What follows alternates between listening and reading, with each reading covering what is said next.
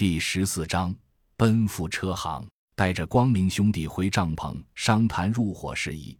甄孝阳心想：人越来越多，是不是得换个大帐篷了？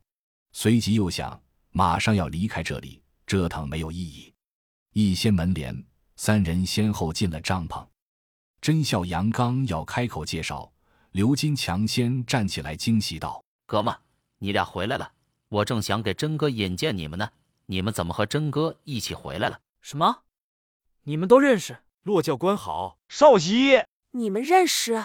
洛奇指着二人：“我小弟。”对的，对的。光明哥俩儿修车技术非常棒，是最顶尖的汽修技师。过得去，过得去。刘姐过奖了，也就一般般。等会儿考试，刘姐求说请免考，行吗？他看着洛奇，行吗？他也看着甄小阳，众人都看着甄小阳。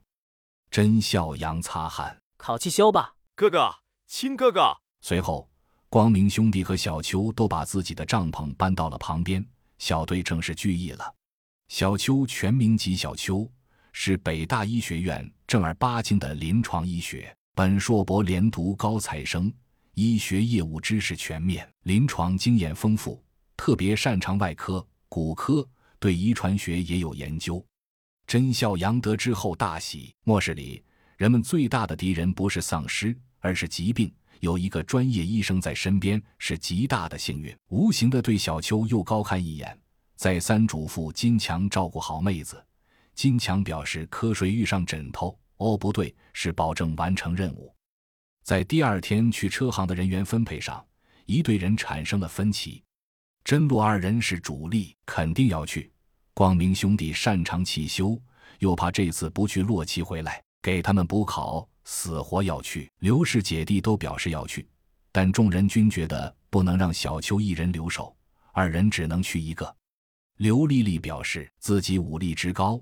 让小弟安心在家把妹。刘金强表示，男人要有担当，女人操持家务就行。争执不下，最后洛奇拿出一个硬币解决了这个问题。猜硬币的结果，刘金强留守。哥们儿顿时喜忧参半。刘丽丽喜不自胜，她不在乎去哪里，只在乎甄孝阳在哪里。刘金强耷拉着脸说：“姐夫，照顾好我姐。”甄孝阳怒，刘丽丽喜。什么，姐夫？哦哦，小光，你俩用啥武器？哥，我们俩用的都是扳手改锥，没发现更趁手的武器。甄孝阳闻言，把探界者和狗腿刀分别赠给了两兄弟，打算回头再去户外店找找。目前有莉莉送的荒原骑士足以自保了。